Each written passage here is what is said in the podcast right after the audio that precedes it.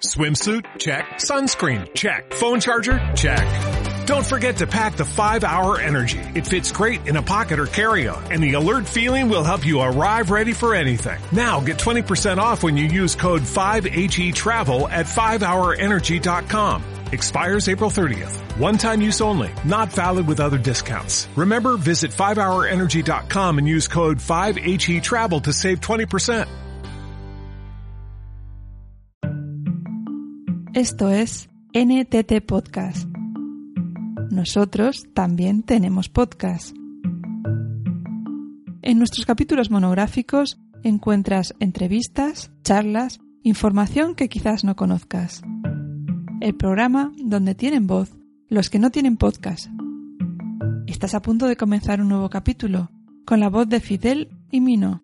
Imprescindible tu atención, tu escucha, tu participación. Comienza NTT Podcast.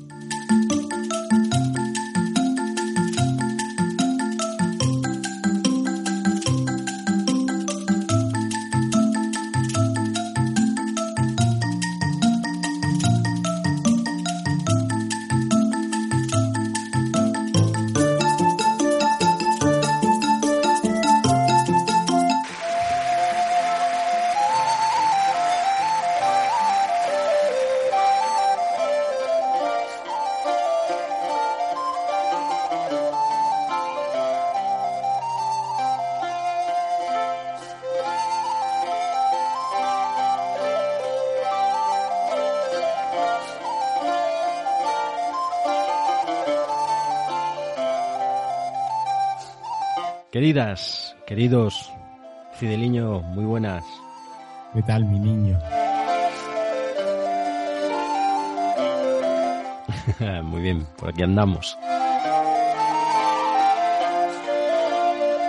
Y por aquí estamos con otro nuevo capítulo de NTT Podcast y retomando un ciclo, el del Camino de Santiago. Retomamos el camino los anteriores capítulos del mismo fueron Fidel, creo yo, de los que más eh, estoy seguro de que os gustó realizar. Y, yo, ahora hablo como, como oyente, nos gustó escuchar, también es justo, es justo decirlo.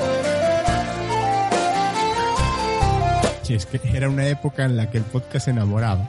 No sé yo ahora, recibimos poco amor escuchante pero bueno, no sé de quién será la culpa. A lo mejor es de fichaje, no, no, lo sé. Ah, bueno, eh, pero nosotros nos damos amor, ¿eh? Cuando grabamos. Nosotros sí, nos, acariciamos.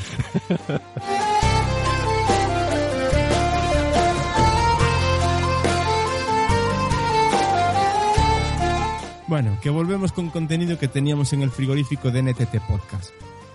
Un frigorífico de estos antiguos, de los que duraban toda la vida y que hace que aunque ya grabada hace un tiempo, este contenido no pierda vigencia y siga en el buen estado que tenía cuando se grabó.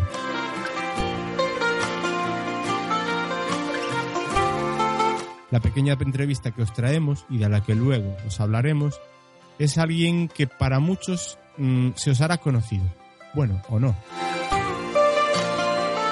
Antes de nada, podemos hacer un pequeño repaso de lo que llevamos visto hasta ahora en NTT Podcast sobre el camino y que creemos debemos hacer porque hace ya mucho tiempo que comenzó esto del ciclo del camino. Exactamente. Aún así, si, si, si lo que os vamos a recordar o apuntar ahora os apetece escuchar y saber más, tendréis que coger el podcatcher y revolver un poco en el cajón de podcast y lo encontraréis. Eh, eso sí, rebautizado con el título de El ciclo del camino, como el que estáis escuchando ahora mismo. Hace mucho, mucho tiempo, camino ya de los tres años, David y José Luis nos hablaban de Camino de Santiago, tradición, historia, leyenda y arte. David Varela nos apuntaba un montón de datos relacionados con lo que cuenta la Iglesia sobre la evangelización de Santiago el Mayor en la península, que cuenta la tradición, que la leyenda y la historia. Claro, tenemos que pensar que y en su mayor parte lo que es el, camino francés eh, sigue una vía romana. No estamos hablando de, de, baldíos demográficos, lo que estamos hablando es que los reyes con estas cartas pues lo que hacen es organizar un territorio. El sentido de la repoblación es organización, es informar a entrar a formar parte del pueblo, es decir, de la organización del reino. Y qué mejor forma de consolidar villas, pero a veces el camino primitivo romano que se seguía, pues va por lugares problemáticos o con infraestructuras malas. Entonces, me interesa, por ejemplo, crear un núcleo nuevo, como puede ser Burgos. Pasamos que el camino pase por ahí y nos olvidamos del antiguo trazado romano. El viaje es una cosa que se va gestando a lo largo del tiempo, sobre todo porque está claro que su lugar de martirio es, es, Jerusalén. Entonces la cuestión es, eh, ¿había llegado antes Santiago no a tierras gallegas? Eso ya es complicado. De hecho, la propia Iglesia compostelana varía su versión diciendo sí que sí, que evidentemente Santiago predicó antes en España y de hecho la Virgen del Pilar se relaciona mucho con esa predicación de Santiago en España, pero en cambio en otras veces varía o, olvida esta versión y simplemente le interesa saber que ellos son los custodios del cuerpo pero sin ninguna vinculación con la predicación. ¿Por qué? Porque Roma no veía en muy buenos ojos el hecho de que, de que Santiago, o sea, Roma me refiero, la sede romana, la sede pontificia, no veía con muy buenos ojos el hecho de que se dijera que el apóstol había predicado aquí. Y luego hacíamos una breve aproximación con José Luis Alonso al arte en el camino, que como bien vais a escuchar, no es el arte del camino bueno, hablamos del arte del camino de Santiago o arte en el camino. Eso lo habíamos hablado antes. Vamos a ser partidario de que el tema no es arte del camino de Santiago como tal, no existe, ¿no? No es el arte como arte románico, arte gótico, arte tal, porque al fin y al cabo esas divisiones son pues muy, muy didácticas, ¿no? Existe arte en el camino, que viene hablando de, pues eso, 12 siglos, o bueno, ahora mismo exactamente, pues no sé, 12, 13 siglos de camino de Santiago. No podemos hablar de un, arte único, ¿no? Sino que las influencias de cada momento. Luego de este capítulo tenemos aquel de un político de la casta, peregrinos recién llegados y el profegrino David, donde por un lado nos acercábamos a la gestión política y la oportunidad, narrada por Felipe Lubián, que supone para estos lugares la presencia de los peregrinos en el camino que discurre bajo su responsabilidad. Tío, parece que estoy escuchándome en la intro de aquel podcast, Mino. Viva la originalidad. Lubián es un pueblo que digamos que es una encrucijada de culturas. No solamente por la ubicación geográfica, sino porque a lo largo de la historia, como por aquí pasa el camino que enlaza el sur de Galicia con Castilla y León, con León, porque Castilla y León es un invento nuevo, pero León, el reino de León, estaba ahí, Sanabria formaba parte, la provincia de Zamora, del reino de León. Y eso es un camino histórico no hay tantos caminos que comuniquen Castilla o León con Galicia. A fin de cuentas, pues hay uno por aquí, otro por el centro y otro por el norte. El del centro y el del norte prácticamente van juntos, aunque luego no caminen por el mismo recorrido dentro de Galicia, pero salen del Bierzo los dos. Uno en el Bierzo, dos en el Bierzo y uno en Sanabria. Es un camino de la Vía de la Plata, es Vía Advalata, que significa hermoso camino, camino amplio, el mejor camino que había en la península ibérica fue un camino de conquista, de reconquista, pero evidentemente por este camino ha pasado religiosidad, cultura, poesía, y eso es lo que para mí tenía importancia. Y yo consideré desde un primer momento que qué mejor turismo rural que el de aquellos caminantes que seguramente pernoctarían en este pueblo por la ubicación del mismo y que aunque durmieran gratuitamente en un establecimiento municipal, tendrían que comer unas tortillas o unos huevos fritos y que esto podría ser importante pues para los negocios y las tiendas que había en el pueblo. Y luego David Varela, como profesor guía de unos cursos ofrecidos por la Universidad de Santiago en la que nos contaba, con su entusiasmo habitual, ¿En qué consistían esas experiencias que ofrece una entidad del nivel de la universidad a ciudadanos, extranjeros y relacionado todo con el Camino de Santiago? Cursos internacionales de la Universidad de Santiago tiene una variada oferta, eh, atiende alumnos durante todo el año y de diferentes edades para hacer diferentes cursos, básicamente cursos de español. Pero eh, uno de sus productos estrella, para mí, bueno, desde luego para mí uno de los mejores, es este curso del Camino de Santiago, que es un curso de español y de muchas más cosas al final tú eres un amigo de los de tus clientes, pero es que no son mis clientes tampoco, tampoco son ni siquiera mis estudiantes, por eso que al final tú eres un peregrino más y cuando vamos de peregrinación vamos todos juntos.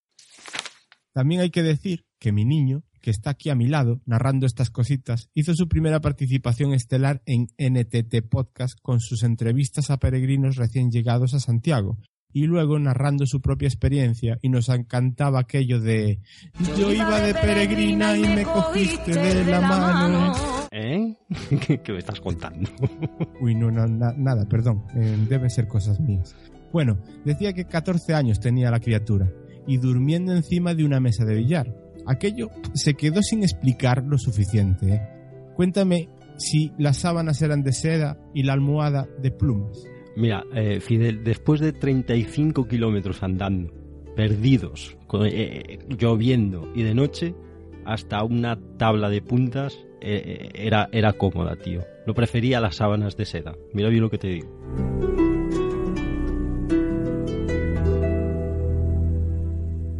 Ahora dime, si fuera hoy en día, ¿lo harías otra vez? Eh, Si, si me encontrase en aquellas circunstancias, te lo puedo asegurar. no me arrepiento.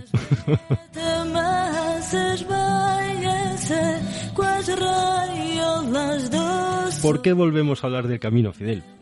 Y, y oyentes, queridos oyentes, pues son varios los factores. El primero es que teníamos en reserva un montón de material que hemos ido consiguiendo a lo largo de todo este tiempo. También que este año, el 2016, señoras y señores, y por arte de Birli Birloque, tenemos lo que la Iglesia ha llamado el año jubilar de la misericordia. ¿Y qué es esto? Os preguntaréis. Pues es, es un año en el que el Santo Padre invita a anteponer la misericordia al juicio. Como ya es sabido, lo esencial del jubileo es pedir perdón a Dios y perdonar a los demás. Y la indulgencia que se gana al cruzar la puerta santa limpia esas huellas que dejan en el alma y en la conducta los pecados ya perdonados en la confesión. Como dato fidel podemos decir una cosa. Eh, este año 2016 la indulgencia plenaria se podrá ganar en cualquier iglesia del mundo. E incluso los presos podrán hacerlo pues simplemente cruzando el, umbral de, la capilla de, de la cárcel en la que, la que estén. Es curioso, es curioso, sobre todo porque, bueno, parece que no es solo la Catedral de Santiago, sino cualquier Sí, sí, templo. es, es a, a nivel mundial.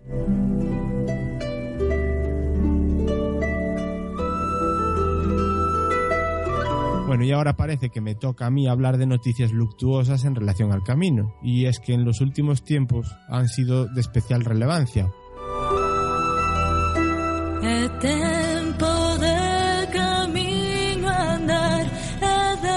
ejemplo, la que estuvo en boca de muchos medios y de mucha gente, por desgracia, el asesinato de una ciudadana americana, Denise Pica, que en ese momento se encontraba haciendo el camino y que desapareció en la provincia de Le- de León, apareciendo al cabo del tiempo enterrada en una finca particular, y puso en boga la seguridad en el camino. Y es que en el tramo en el que sucedió este hecho había más denuncias de otras peregrinas que aseguraban haber sido hostigadas, acosadas por alguien que aseguraron después los investigadores pudo ser el mismo que finalmente se llevó por delante a Denise. También tuvo su qué la muerte de un personaje carismático, Zapatones, Juan Carlos Lema Balsas, que así se llamaba, aquel del que hablábamos en estos NTT Podcast, aquel que vestido con el bordón de peregrino y con una gran barba, se hacía fotos con peregrinos o turistas a cambio de unas monedas, como nos decía David. Y es que falleció a los 61 años en mayo del año 2015. minha amada Cierto, un típico personaje eh, en esta ciudad de Santiago en la que, en la que yo vivo además.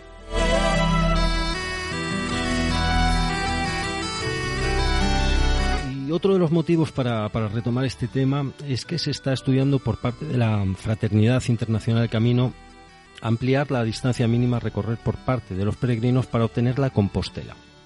Eh, ahora mismo eh, obtener la Compostela es haciendo pues los últimos 100 kilómetros a pie o a caballo o 200 kilómetros en caso de que se haga el camino en, bicicleta. Se entiende que bueno que la peregrinación comienza en un punto y desde ahí pues se viene a visitar la tumba de Santiago. Y ahora esta organización quiere que se amplíe a 300 kilómetros andando o a caballo y a 500 kilómetros en caso de que se venga en bicicleta, ya que consideran que con las distancias que ahora son mínimas se induce pues a, a una hipermasificación en, en los últimos tramos de, de la ruta que yo también lo entiendo así.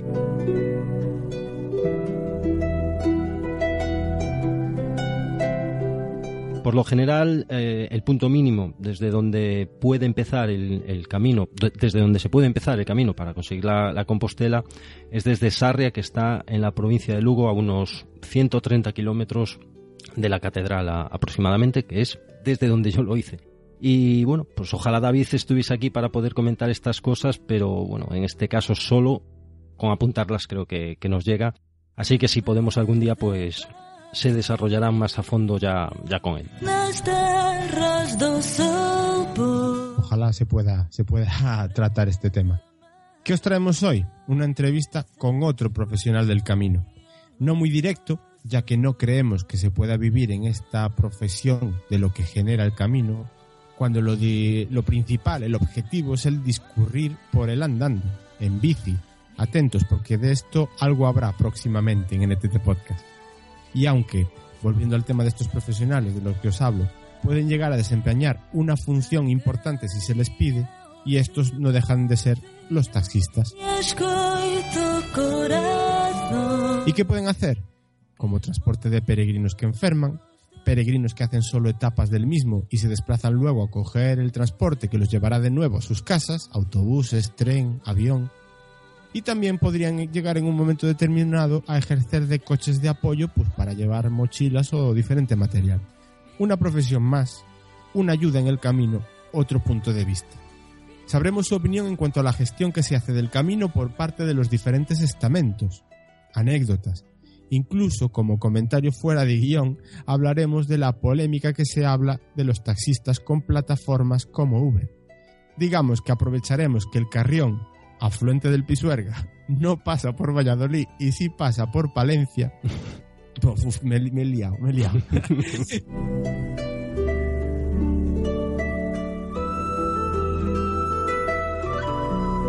Entrevistaremos a Ignacio de la Puente, más conocido por todos como Taxi, que nos hablará de su experiencia, de la que conoce él en primera persona y de la que le llega por compañeros de profesión.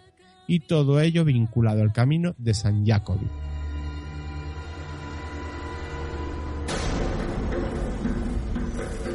Pues seguro, seguro, segurísimo que esta entrevista que escucharéis a continuación os resultará interesante, amena, os dará a conocer un punto más de otro ámbito del camino, así que sin más os dejamos con la entrevista entre Fidel e Ignacio. Mino no. No, yo, yo no. Venga, Mino, danos ese gusto. Eh, ¿Ese gusto de qué? ya lo sabes. No, no, no, no, me hagas, no, me, no me hagas esto, por Dios. Venga, vamos. Bueno, a ver, lo hago por ti, eh, que lo sepas. Cántame, me dijiste cántame, cántame por el camino, y agarrado a tu cintura te canté, a la sombra de los pinos. Cántame, me dijiste cántame, cántame por el camino y agarra a tu cintura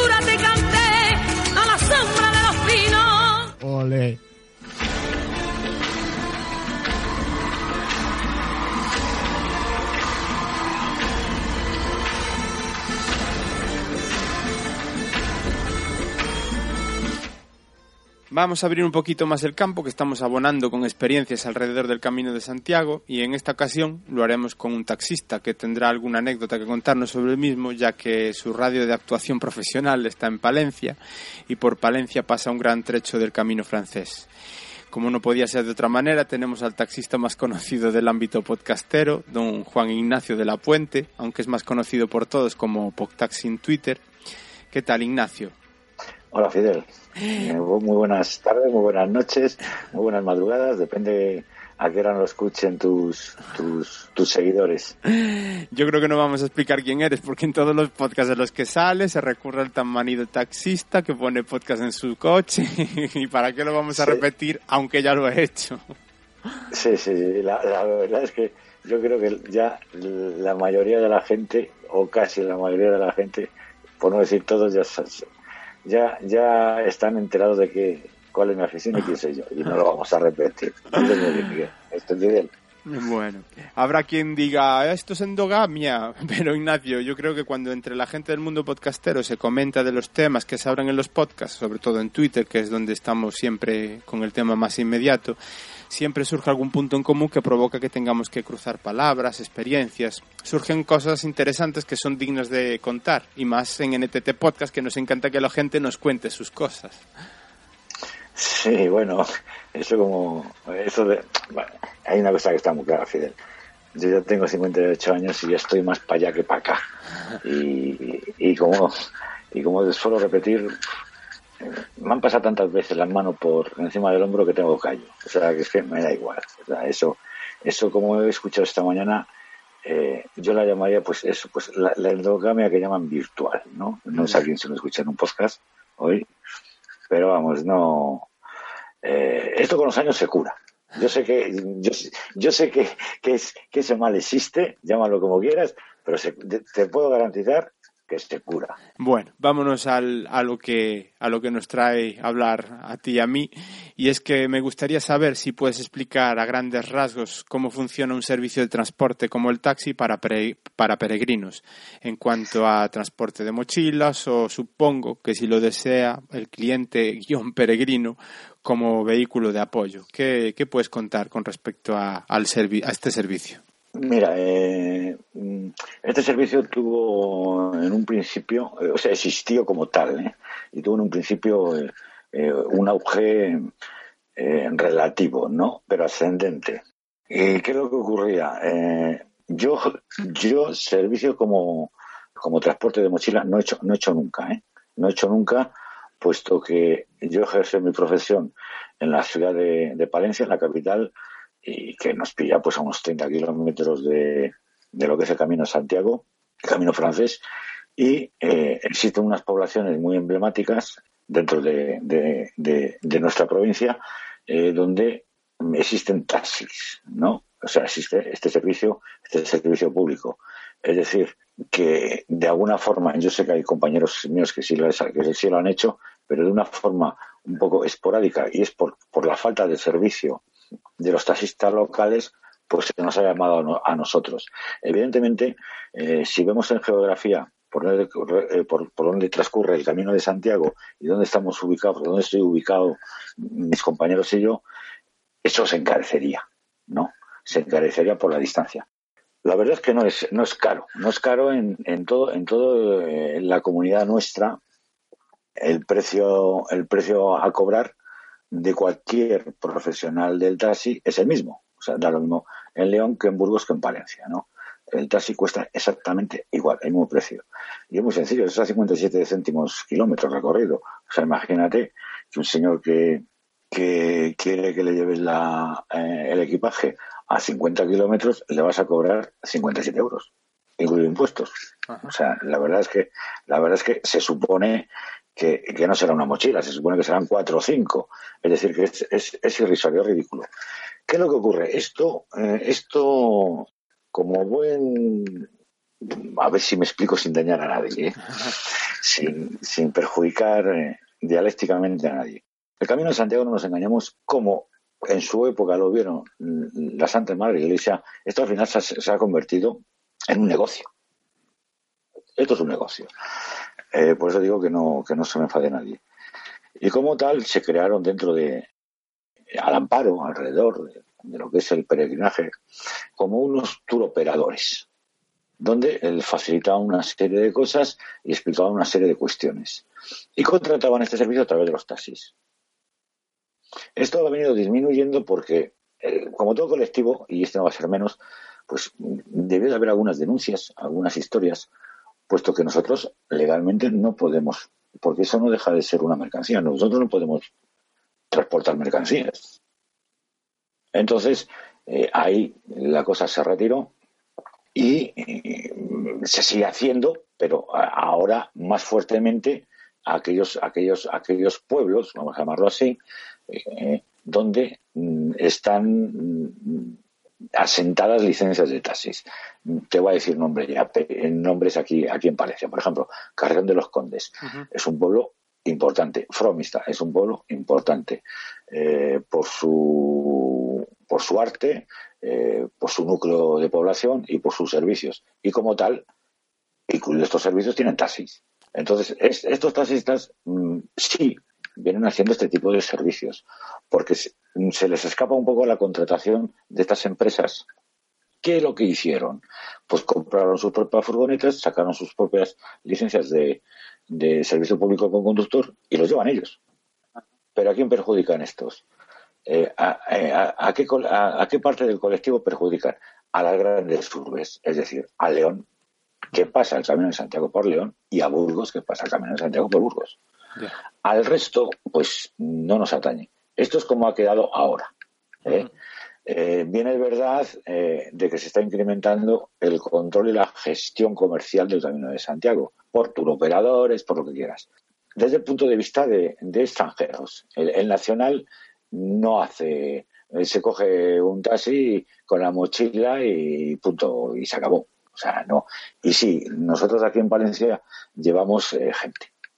Llevamos gente porque, porque como te eh, he dicho en un principio, es una cuestión comercial y también los municipios colindantes eh, pues venden su producto, ¿no? Y Palencia lo hace con más motivo puesto que es capital de provincia. Entonces eh, se acercan los peregrinos aquí a visitar la localidad. Vale, o sea, digamos que no sería como parte de realizar el trayecto, simplemente que dentro del trayecto que están haciendo ellos como peregrinaje, caminando y tal, pues se quieren mover un poquito alrededor del camino para poder ver cosas y tal. Exactamente. Y, el tipo, el tipo de, de usuario o de cliente o de peregrino que concuerdan las tres cosas, en este caso, eh, es con un perfil muy, muy, muy definido, muy determinado. Una, eh, eh, con un poder adquisitivo medio alto, generalmente con una edad aproximadamente como la mía, etcétera, etcétera, etcétera. Digamos que lo lleva todo también mucho más planificado, realizan llamadas. Exacto. Exactamente. Nosotros aquí lo que sí que tenemos, mm, por ejemplo, es otra ruta, ¿no? El más localista y que ahora se está vendiendo por parte del gobierno autónomo, que es eh, y que esa se hace a bicicleta, ¿no? Que es eh, el canal de Castilla. Es más, hasta hay barcos, ¿no? Para, para ir por a través del canal. Entonces sí, yo también he coincidido de que la gente, como es en bicicleta, pues vienen con su bicicleta y entonces eh, piden vehículos donde cogen evidentemente la bicicleta, suelen venir dos, tres, y, y, que les lleves a donde, donde se inicia el, el canal, ¿no? Eh, pero vamos, esto es una cosa que está emergiendo ahora. No, es algo, eh, ya digo, el Camino de Santiago, ese es su fundamento. Es más, eh, hay un taxista en León que se llama, se llama Enrique Taxi de León, tiene página web, tiene una, un vehículo adaptado, es, es de la capital, es un taxista de la capital, es un tema asequible y, me ha explicado todo esto porque él, él lo vive más más eh, eh, eh, porque le toca en el centro, ¿no? Porque, ya digo, porque el camino pasa por, por su ciudad, que es, que es capital de provincia. Claro. y, entonces, este hombre tiene, ya digo, tiene un vehículo, es, un Mercedes furgoneta, ¿no? es un modelo, es como el Vito, como la Vito, ¿no? ya digo, es un vehículo, es un vehículo adaptado para silla de ruedas y fíjate si cogen ahí bicicletas y mochilas. Pero ya digo, existe, existe, existe ese problema no quita de que ya digo, los, mis compañeros de Carrión de los Condes, por decirte todos estos dos núcleos de poblaciones importantes, Carrión de los Condes y Foromista, no quita que ellos eh, en Foromista les lleven las mochilas hasta Sagún. Bueno, pues bien, pero ahí nadie va a decir nada. ¿Por qué? Porque es una cosa un poco individual, no controlada por, por alguien que le gestione el peregrinaje, ¿no? En principio ya dices que, que, bueno que el mundo taxi con respecto al transporte de mochilas, quitando en estas poblaciones, está más o menos desvinculado, entre comillas, desvinculado por, por eso, por apartarse un poquillo, por lo que dices de tour operadores que gestionan ya ese tipo de historias y tal. Pero mm, cuando sí que había bastante eh, competencia entre, entre los taxistas, eso se podía, podía resultar conflictivo, de alguna manera, eh, o eso, va más o menos lo, lo que puede haber hoy en día con el transporte de pasajeros. Yo creo, no, yo creo que no, porque eh, también vamos a ver. Mm, eh, yo te hablo desde un punto de vista, ya te digo, donde donde no pasa por aquí el camino, pero vamos, yo creo, yo creo que no. Yo creo que en absoluto va a haber ningún ningún tipo de problema. Pudiera haber tipo de problema siempre y cuando las los núcleos de población, es decir, los rurales, es decir, no aquellas capitales de provincia, pudieran estar cerca, ¿no? Entonces, entre ellos, yo sé que, que, que, tienen sus problemas, pero eh, el, taxi en una capital de provincia es, es, completamente diferente. Comparativamente, vamos, y no tiene nada que ver. No es lo mismo eh, un médico de, de familia en un ambulatorio eh, rural que en un ambulatorio, en un centro de salud de una capital. Es, es, es, menos es, es menos humano, ¿no? O menos menos caliente, ¿no? O sea, la proximidad que se tiene con él, se monta un pasajero y, y, es que no lo ves nunca. Y, y sin embargo, en, una, en, un, en, una, en un espacio rural, pues sí se conocen. Preguntan hasta por qué tal está tu madre, ¿no? O sea, yo, eso a mí no me ocurre. Entonces yo pienso que, que la competencia pudiera haber entre, entre poblaciones limítrofes, eh, rurales y Sí, que un, sí, un cliente sí. puede ser oro para ese para ese taxista, vamos, por, por, por sí, cuestión de población ya, eh, fundamentalmente. Evidentemente. Ya. Entonces, claro, eh, eso lo llevamos eh, del día a día, lo llevamos también a, a, a la cuestión esta que es que es de, de temporalidad. y evidentemente el problema se, se magnifica o, o, o, crece o continúa, vamos, vamos.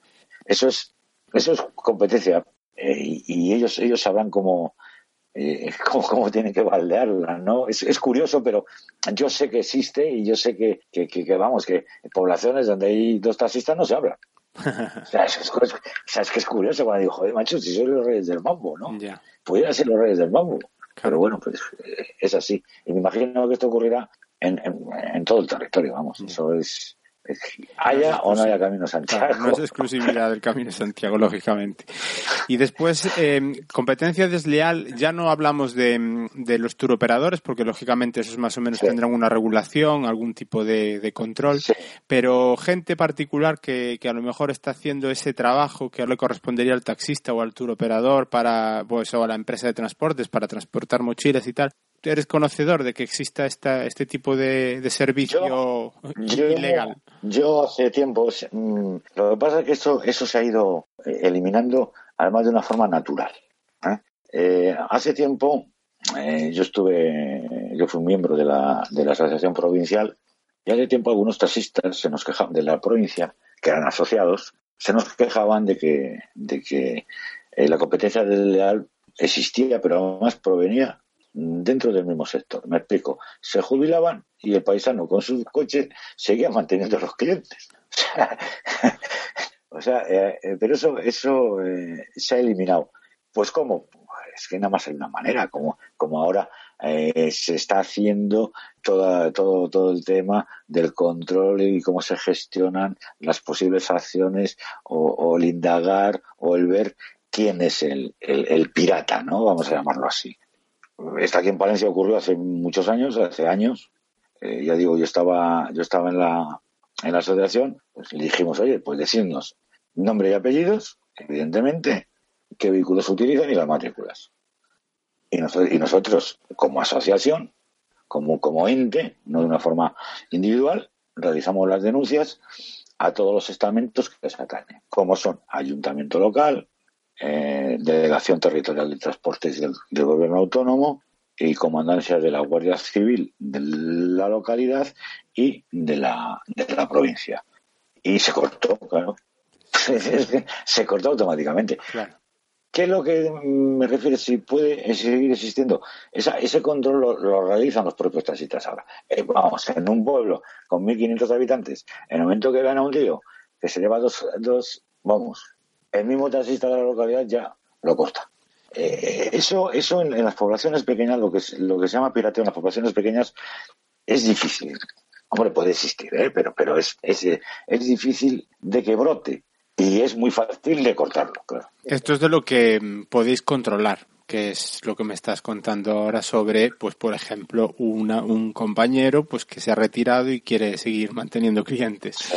Pero ya podemos aprovechar y totalmente off topic de, de este tema sí. del camino para tener tu punto de vista sobre toda esta polémica sobre servicios como Uber o BlaBlaCar y así ya nos haces un resumen de lo que piensa el sector o por lo menos lo que piensas tú concretamente sobre, sobre este tipo de servicios en el que teóricamente se ponen de acuerdo dos particulares para hacer desplazamientos que en otra época podrían hacer taxis.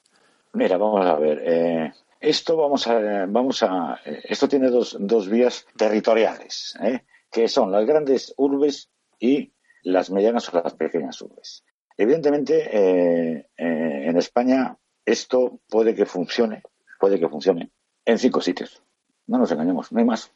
No hay más, porque esa tajada, ese pastel, ese trozo de pastel, estos que intentan implantar este, esta, este consumo colaborativo que llaman, pues, pues no existe en otros sitios.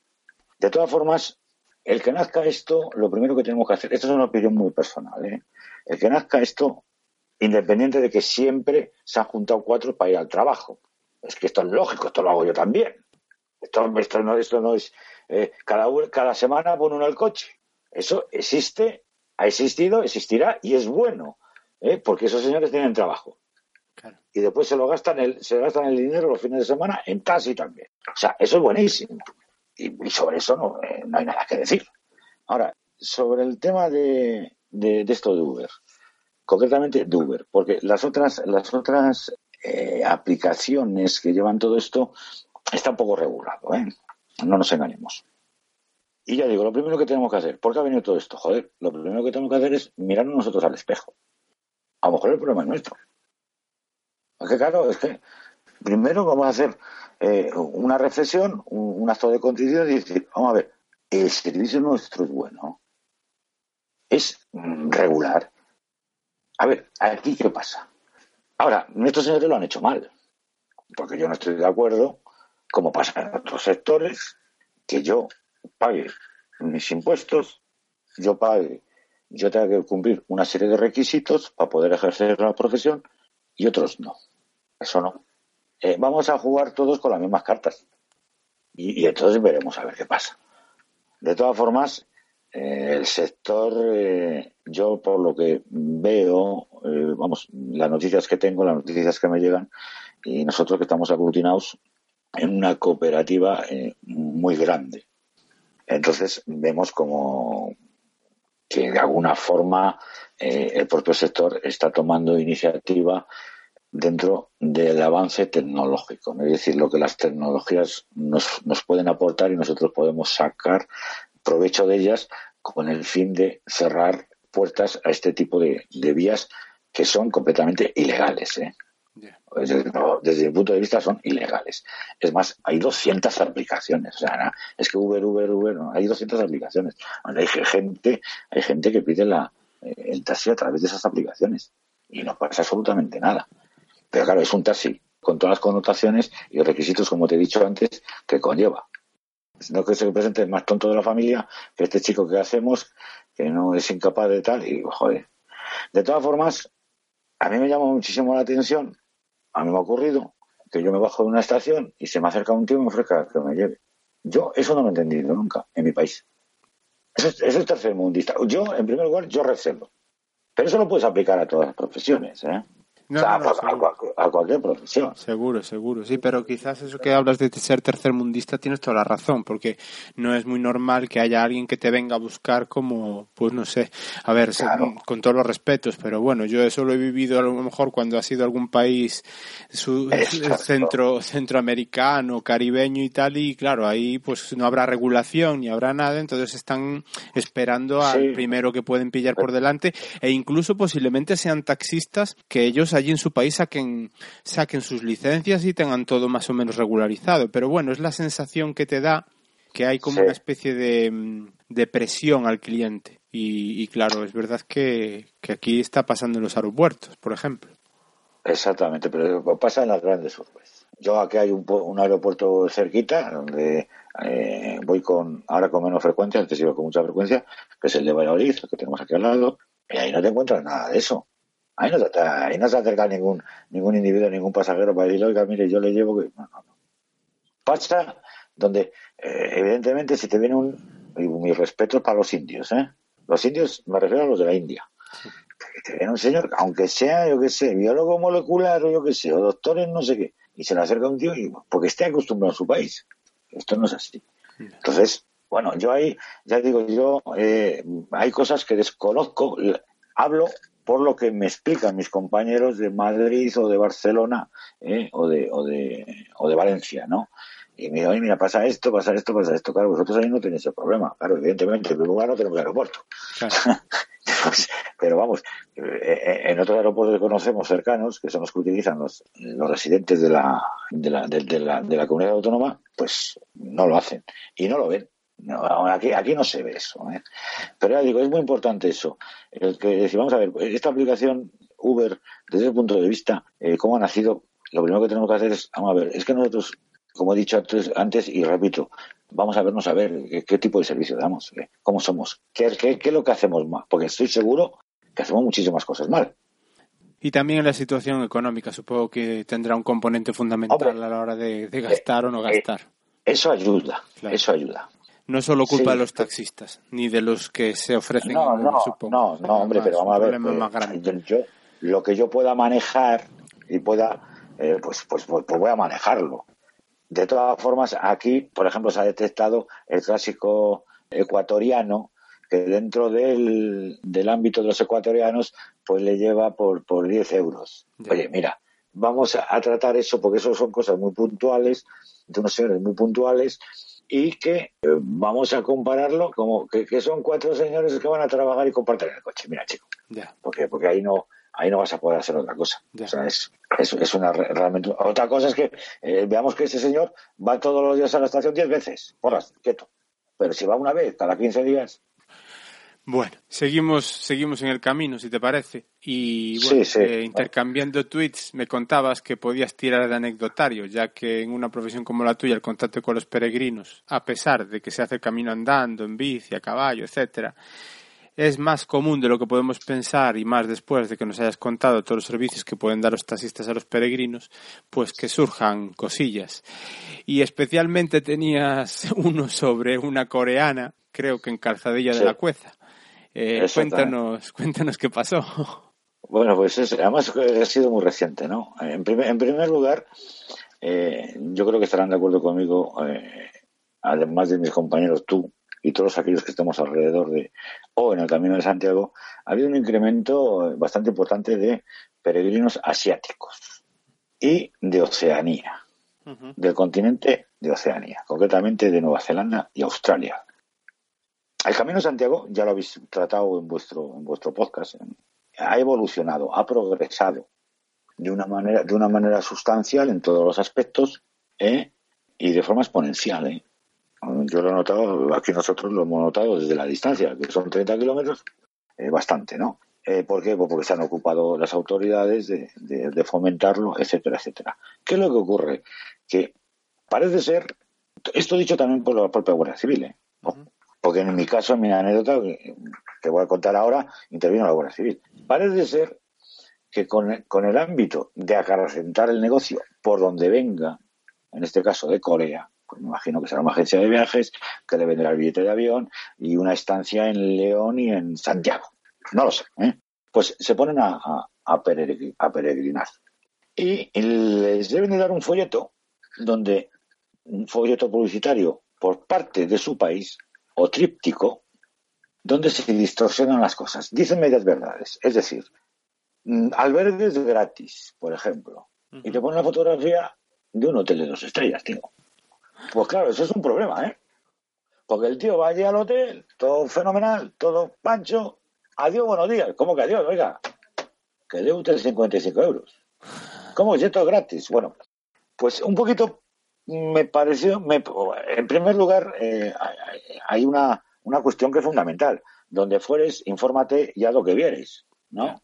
Pues mira, pues un coreano, ¿qué porras hace en tierra de campos sin saber nada más que coreano? Pues tiene un problema, ¿eh? Y el problema fue el siguiente. Esta localidad está a unos cuarenta y tantos kilómetros de aquí. Era una chica, ¿eh? Eh, estaban en un albergue de estos gratuitos, con unas amigas. Esta muchacha se hace daño en, la, en el tobillo, tiene un, lo que es una lesión, una torcedura, y pide a alguien que le llame un taxi. Este, este alguien es, es un español, ¿eh? Ojo, eh, por señas, no sé cómo se entendieron, pide un taxi. ¿Qué es lo que ocurre? Nosotros nos ocupamos de que en el teléfono público venga, en primer lugar, el número de teléfono del taxista más próximo. En este caso es una localidad que es Carrión de los Condes, muy famosa por, por los condes, ¿no? En segundo lugar, en la segunda población más, más. Y en tercer lugar, nuestra cooperativa, nuestra asociación. Claro, Este hombre llama al primero, llama al segundo y, no coge nadie el teléfono. Evidentemente no lo coge nadie porque están ocupados. Y llama al tercero. Sale de nuestra central, mande un taxi a tal sitio que hay una chica que le está buscando, que le está esperando con una mochila. Dígame cuánto tardará. 25 minutos. Claro, porque el nativo sabe a dónde ha llamado.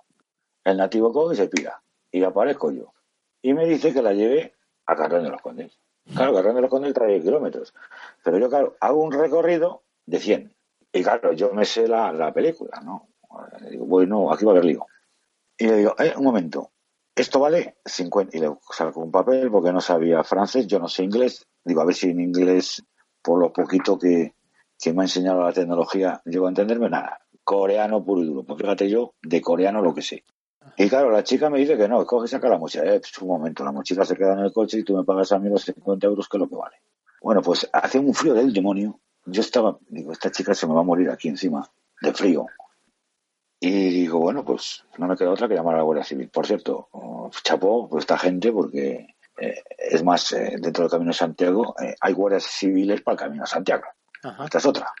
Y le llamo y digo, oiga, me, me pasa esto. Ah, va un coche patrulla. Claro, en el momento que, pues claro, la localidad está a 10 kilómetros, que puede costar el taxi 12 euros, y yo le estaba diciendo, págame 50, chica. Entonces, claro, al ver a la autoridad, dice, pues, pues va a ser verdad. Porque, porque pensaría que, claro, ella no sabe eh, la conexión de que yo no he venido del pueblo de al lado. Claro. Yo he venido de, de a cuarenta y tantos kilómetros. Entonces, claro, eh, que ojo, eh, yo la disculpo, porque no nos entendemos, ella piensa que yo vengo de una, como repito, de la localidad de al lado, y ahí viene, ahí viene el lío. Claro, en el momento que vieron a la Guardia Civil, ¿qué es lo que le ocurre? Lo de siempre, ¿no? Claro, la chica cogió, me pagó los 50 euros y me dijo la Guardia Civil, eso sí, eh, mucho tacto. Oiga, si quiere la llevamos nosotros, ¿eh? Digo, no, hombre, no, que más me da. La llevo yo a Carrión.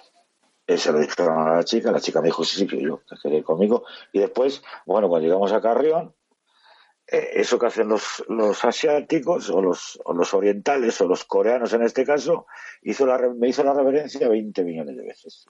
Que entendí que, que me pidió perdón, porque ya, ya vio. Eso, es, eso suele ocurrir, pero es que mm, me contó la Guardia Civil que, que había ocurrido lo mismo en Santiago de Compostela. Y esto ahí hay una falta de, de información, o sea, de conexión entre las autoridades eh, españolas, eh, estoy hablando del, del- del- del Ministerio del Interior, el Ministerio de Comercio, y aquellos, o de turismo mejor dicho, y aquellas poblaciones o aquellas naciones donde, donde venden unas historias que no son la realidad, son media verdad.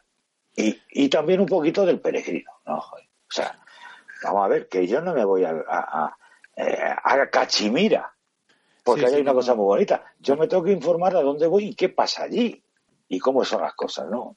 Y, eso es lo que sí que vemos, ¿no? En el Camino de Santiago, eh, muchísimas torpezas.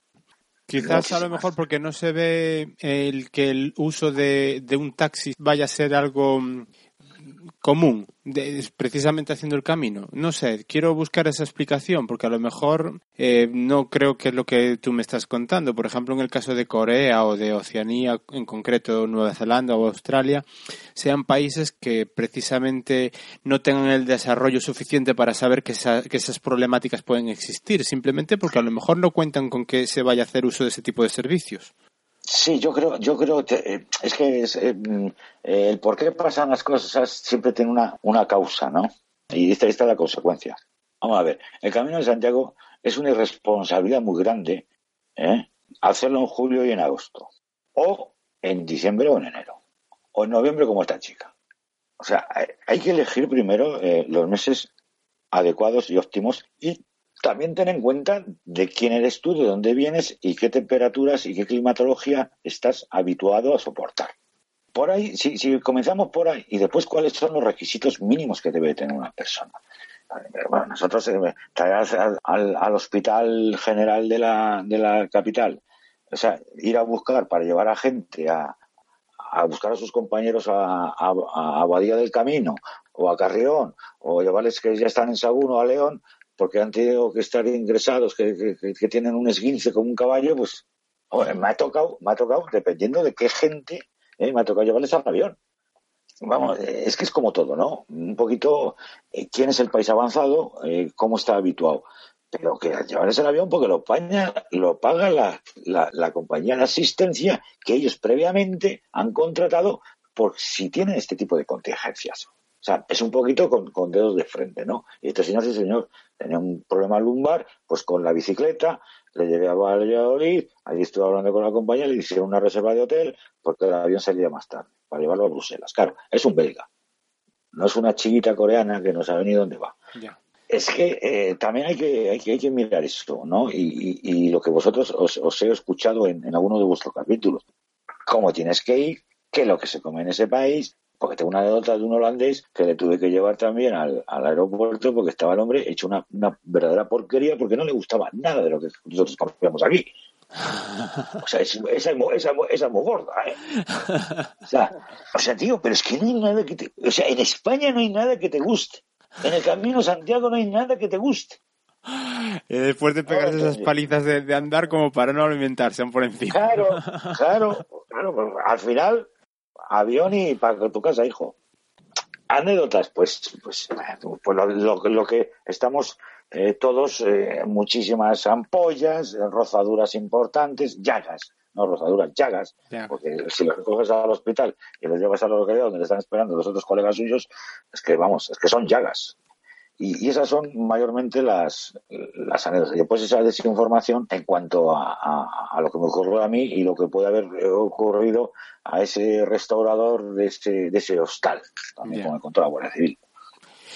bueno, también un, un compañero mío de León igual, en Sagún. En Sagún le ocurrió que al parecer llamaba la misma, la misma historia. En Sagún es una población importante dentro del camino y dentro de la de lo que es el, el- el entorno regional, ¿no? Sé si tendrá seis o siete mil habitantes y tienen uno, un taxi, debe tener siete. Pues estaban los siete fuera. Pues llaman a León. Viene el de León, bueno, el- mi compañero de León, un poco bruto, yo creo, yo creo que les quería matar. Pues claro, les dice que le lleve al lado. Pues claro, de León a, a Sagún hay 63 kilómetros. Pues lo mismo que me pasó a mí. Oiga, que esto no vale 15 euros, que esto vale 73. Pero vamos, generalmente es por este tipo de desconocimiento de cierto tipo de, de gente que te llama la atención, como tú muy bien dices, ya que dices, bueno, es que, que- es que no son de un país, podríamos llamar tercermundista o subdesarrollado, que, oh, chico, que de Nueva Zelanda, de Australia, de Corea, evidentemente del sur, joder. Y mm, siempre se dice, y no creo que se mienta, porque son estereotipos que se acaban creando con respecto a los taxistas, que sois gente que os gusta mucho charlar con el cliente y sacar conversaciones. Entonces, te pregunto ya desde un punto de vista personal y esa relación que tienes con clientes peregrinos, ya sea por las circunstancias X, porque lo tienes que llevar a un hospital, porque lo tienes que llevar al aeropuerto, porque se tienen que marchar, pues porque ya no pueden seguir adelante o situaciones similares. ¿Qué te encuentras personalmente con ellos cuando hablas? Sobre todo digo con los que te puedes entender. Vamos, quiero precisar. sí, sí, sí. Eh, es gente eh, feliz por haber tenido esa experiencia. Hay gente desencantada, no es lo que esperaban. ¿Cómo pulsas tú esas sensaciones que te transmiten los peregrinos? Depende del peregrino. Depende del peregrino. Mira, eh, como digo yo, cuando, eh, cuando el, el peregrinaje se hace en manada, para mí en manada es más de uno. Pues es diferente que si el peregrino es como tal peregrino, o sea, solo. Yo, yo ojo, eh, que yo nunca he hecho Camino a Santiago. Yo todo esto como peregrino. Eh, yo todo esto eh, es por la. tengo amigos y tengo conocidos que han hecho el Camino de Santiago. Como consecuencia, he sacado, bueno, de hecho, dos mm, me dijeron: el Camino Santiago se hace solo. No se hace con nadie, solo. Eh, yo le pregunté que por qué. Dice: porque el Camino Santiago es experiencia, es comunicación. Y si vas solo, te lanzas a ella, a sacar esa experiencia. A mí me importa tres pepinos el que sea muy bonito en la iglesia de tal. A mí eh, las vivencias, la, la, la experiencia, eh, eh, las anécdotas me, da- me lo da la comunicación. Y si yo me voy con mis amigos, me creo un círculo. Y no hablo con, un holandés, o no camino 10 kilómetros con un holandés que me pueda entender. A lo mejor charlo con él mientras estoy cenando porque he coincidido en el albergue. Como mucho, que lo dudo, porque estamos con los otros cuatro amigos. Entonces, es esos dos tipos de peregrinos, ¿no? ¿Qué es lo que ocurre? Cuando coges al, al peregrino solo, he cogido a uno solo con el perro, le llevé el perro hasta Santander, también.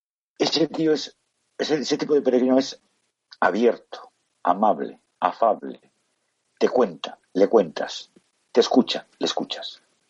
El otro puede que sí, puede que no. ¿Qué es lo que ocurre? Es agradecido. ¿Por qué? Porque tú estás- le, estás, le estás prestando una atención, puesto que tiene una dolencia, una dolencia, en este caso, física. Sí. Entonces, evidentemente, es, es agradecido, eh, educado. Pero es otro, es otro tipo de, persona. Eh, al, al peregrino solitario, como yo le llamo, ese intenta aprender, escuchar, dialogar, hablar. Tengo una de este tío que venía de Mallorca, ¿eh? con su perrito. El perrito, no se preocupe. Porque la persona que te dice que lleva un perro es porque él es responsable del perro y él es conocedor de su, que su perro puede ir en un taxi. Sí. Tengo ningún problema. Y evidentemente, en el momento que te hable, que te, que te, que- te puedas com- comunicar, eh, porque hable su idioma, ¿no? El otro está deseando de, llegar donde ha dejado a sus amigos y no te va, no te va a transmitir nada. Eh, Sí, la sorpresa, ¿no? Que, que se llevan, puesto que eh, ya llevan unos, una serie de kilómetros recorridos eh, y aquí donde, donde paran, donde tienes la experiencia con ellos, la gente es muy diferente, el paisaje es muy diferente, la climatología es muy diferente y entonces le llama la atención y te pueden hacer algún comentario sobre todo este aspecto, ¿no? Y, y se sorprenden, ¿no? Eso sí, eh, se sorprenden de cómo, cómo puede ser tan, tan todo tan diferente y por lo general todo tan bueno. Hablan de bueno de las viandas, ¿no? Ya. O bueno, pero vamos, eso pasa en- a lo largo de todo el camino. Supongo que sí. Mm, Ya digo, la, la, la, la experiencia es, es, es, es dependiendo un poquito a eh, en qué circunstancias recoges al, al caminante, al peregrino, y en qué circunstancias está realizando el, camino. Claro, porque estamos hablando de gente que tú en teoría cuando tienes que desplazarlos a Santander o tienes que, que llevarlos a un aeropuerto es porque creo yo que están interrumpiendo el camino. Lo normal es acabar en Santiago. Bueno, pero, pero un, un momento, una cosa es interrumpirle por mutuo propio, porque lo hacen en varias etapas o fases, Ajá. y otra cosa es, y otra cosa es interrumpirlo porque, porque han tenido una lesión eh, grave para poder caminar. Claro. Eh, Mm. Entonces, eso es totalmente diferente. El lesionado te está muy agradecido porque le estás atendiendo, le estás ayudando, o sea, le das hasta, hasta tu, tu brazo, ¿no? Porque camina mal.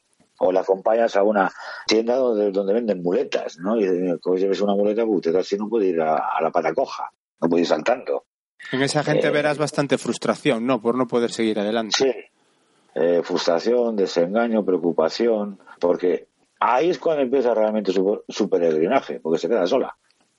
Entonces, a lo mejor en el taxista o en el conductor del avión o en la azafata, pues ve a la persona que, a un Dios, vamos, que le, le está ayudando. Entonces, es, es otra cosa diferente, como aquel que coge, se baja en la estación de Palencia y dice, lleguen a Carrera de los Condes. Y ¿qué va a hacer el camino? Evidentemente le ves cómo va. Eh, aunque viene impecable y huele a mimosín. ¿eh? Dice, sí, es que el año pasado llegué hasta Carrión y ahora va a ver si llego hasta Ponferrada. Pues vale, pues eh, ese hombre, pues sí, charlas, Carrión de los Condes está a 40 kilómetros de aquí, tardas una media hora, te da su parecer. Yo le pregunto, ¿qué tal la Como veo que repite, parece que le ha ido bien el año pasado, y te cuenta un poco su experiencia, ¿no? Después el matrimonio, que, ha quedado con otros matrimonios eh, en esa localidad, porque el año pasado pues hace lo mismo que este señor que iba solo, Eh, pero es diferente, es, totalmente diferente, porque tenemos esa ventaja, tienes esa ventaja de que ya es peregrino eh, experimentado. Entonces el peregrino experimentado se ha dado cuenta de toda su experiencia y va solo, que es lo que es lo que incido, y repito, va solo. Es más, es muy amable contigo, te cuenta muchas cosas, te cuenta hasta lo que no le ha gustado, que es lo que verdaderamente importa. Porque lo- yo sé que a todo el mundo le gusta el chorizo y el lechazo y el pan blanco, y el vino. Ahora, mm, lo que no le ha gustado, eh, cómo están las, las- los albergues, qué tipo de gente hay, eh, falta de amabilidad en ver esta, este monumento, eh, hoy qué bien está esto otro en esta localidad, porque el alcalde eh, hemos tenido este problema y no lo ha solucionado. Pero eso es el peregrino solo, ¿no? Eh, Aquel que tiene, que tiene contacto y comunicación con gente que no conoce. Sí, que está viviendo realmente el camino y no está viviendo una experiencia con más gente, ¿no? Exactamente. O sea, eh, concretamente a uno que yo que yo era ateo. Bueno, O sea, era muy curioso. Claro, supongo que cuando hablemos de experiencias eh, sí que sí que veremos mucho eso, gente que hace fundamentalmente el camino por deporte, otra gente que lo hace porque realmente tiene un, un Sí, convencimiento religioso. Y hay gente que lo hace simplemente porque, porque joder, pues si el vecino del quinto, es verdad, ¿eh? lo ha hecho porque no lo voy a hacer yo. Pues bueno, ese generalmente no acaba el camino. Incluso gente que, que quiere hacer el camino y batir récords en las etapas. Sí. A lo mejor si se dice más o menos que una etapa pues está establecida más o menos en 25 kilómetros por las condiciones, pues ese si no hace los 35 no está satisfecho. Y claro, lo que dices tú, Sí, pues posiblemente acabes llevándolo en el taxi tú a algún hospital. Sí, sí, sí, porque es que además hay gente que, muchísima gente no va preparada y totalmente con desconocimiento. O sea, nunca puedes llevar un equipaje excesivo, eh, no debes de, de- de ir en julio en agosto, eh, debes de llevar un calzado adecuado, que la mayoría no lo lleva. O sea, es que es, un, es absurdo ver a gente con botas de montaña caminando por, por, por la tierra de campos. Es absurdo. En julio. Así, chico. como poco te pueden salir llagas y, y ampollas. Como poco. Pues es, es lo normal que ves. Claro. Bueno, Ignacio, yo creo que ha resultado una charla súper amena. Eh, entiendo que la gente ha aprendido muchas cosas, sobre todo desde el punto de vista de gente que ayuda, porque en este, en este capítulo en concreto es lo que estamos buscando, la gente que, que colabora con los peregrinos y, bueno, pues los taxistas son una, una parte más de, Una parte. de ese camino. Así es, así. Además, el taxista rural, ¿eh? el taxista rural es un, un hombre sacrificado y ese sí que está a las 24 horas. Porque nosotros sí nos anunciamos como 24 horas, pero es que somos muchos, claro. Ya, Pero él no, él físicamente está a las 24 horas. claro. Y la verdad, ese, es- ese, ese hombre eh, se merece, pues, pues la verdad, un, que menos que, que, que un, que un abrazo y un gracias. Eh, ya digo, nosotros es otra cosa muy diferente, ¿no? Pero ese taxista de pueblo, pero como todos, ¿eh? El médico, el panadero, eh, yo veo que la gente, el mismo camarero de- del bar, yo lo veo aquí en la localidad de From, está en la localidad de Carrión de los Condes, que es donde más servicios tiene y, y donde eh, históricamente eh, y culturalmente más, más se le puede ofrecer al peregrino, pues eh, se le ve, ¿no? Se le ve que, que, que tiene un trato un tanto especial con el peregrino. Es curioso. Trata mejor al peregrino que a mí, que soy de allí, que, que soy de aquí.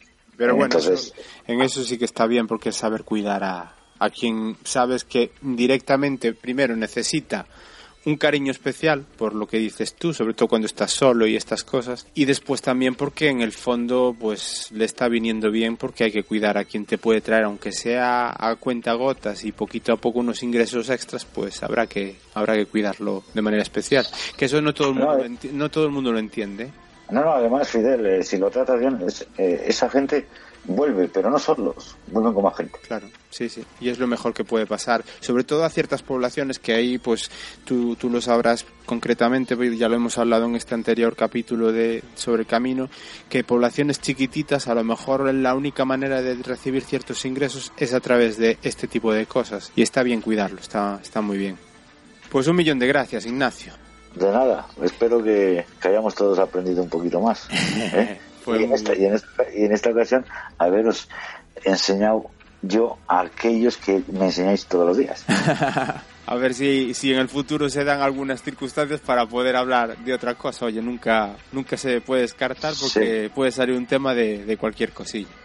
Sí, es verdad, es verdad. Pues muchas gracias, Ignacio. Venga, un abrazo.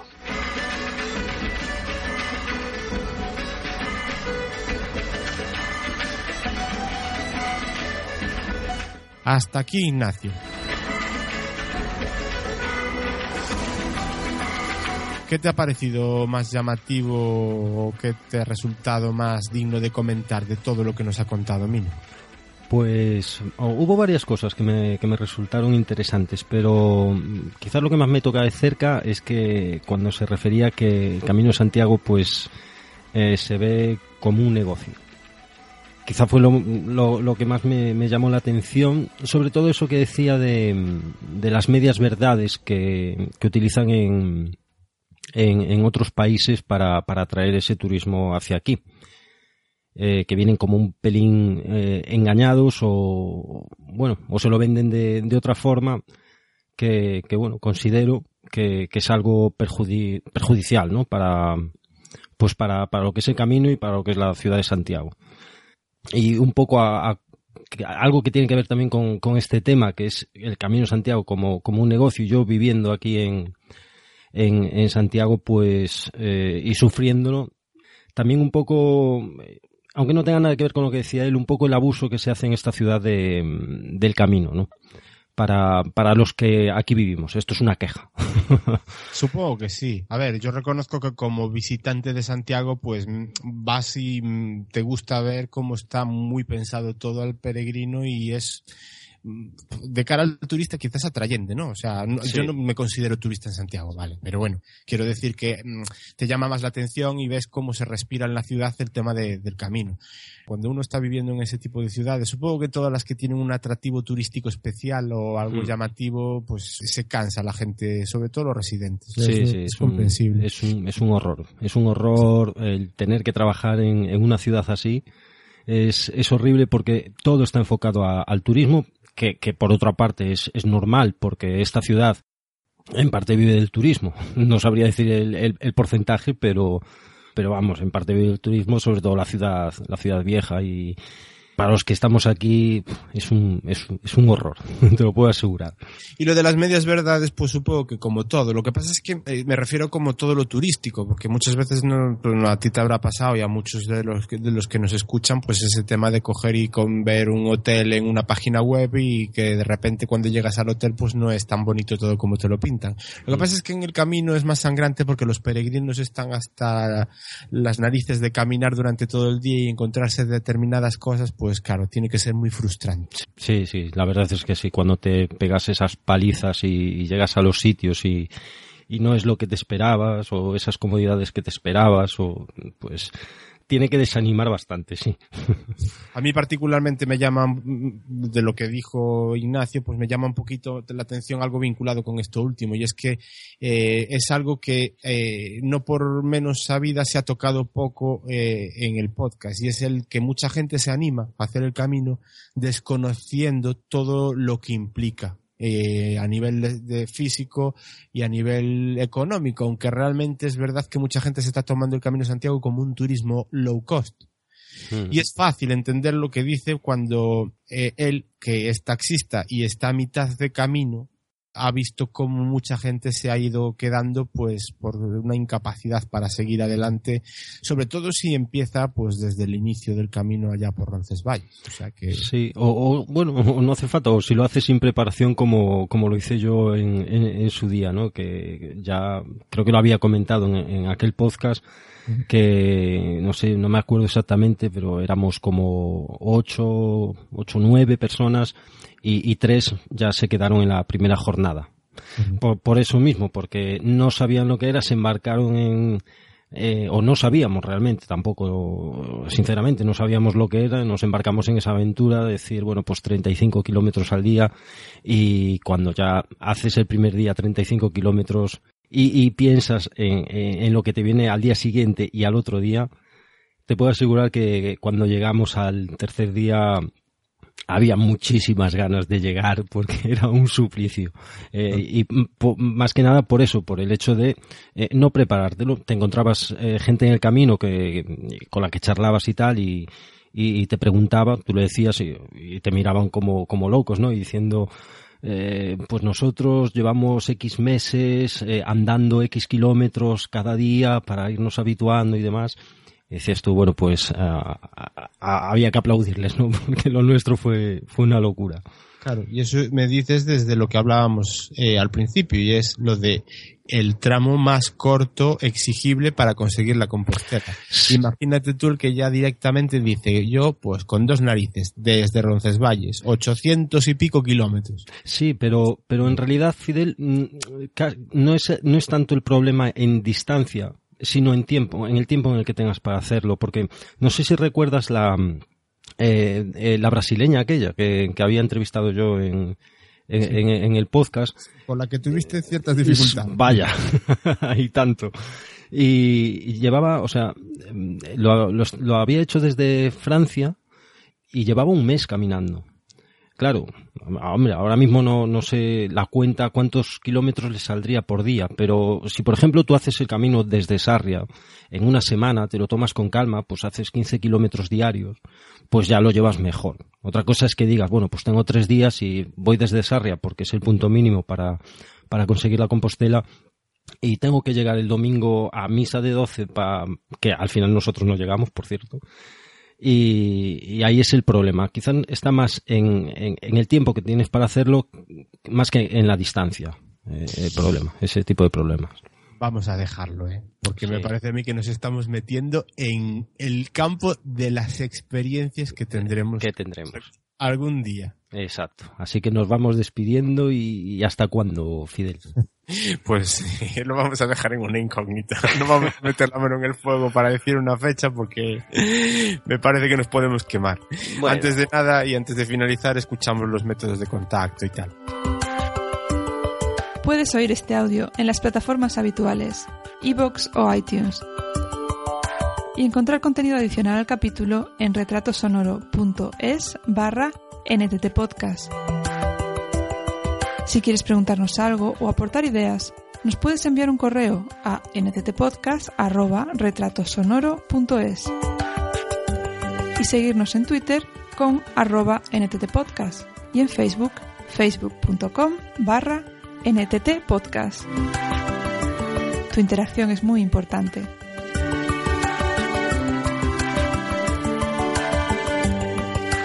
Muy bien, pues decalogo, Fideliño. Vaite por la sombra, mi niño.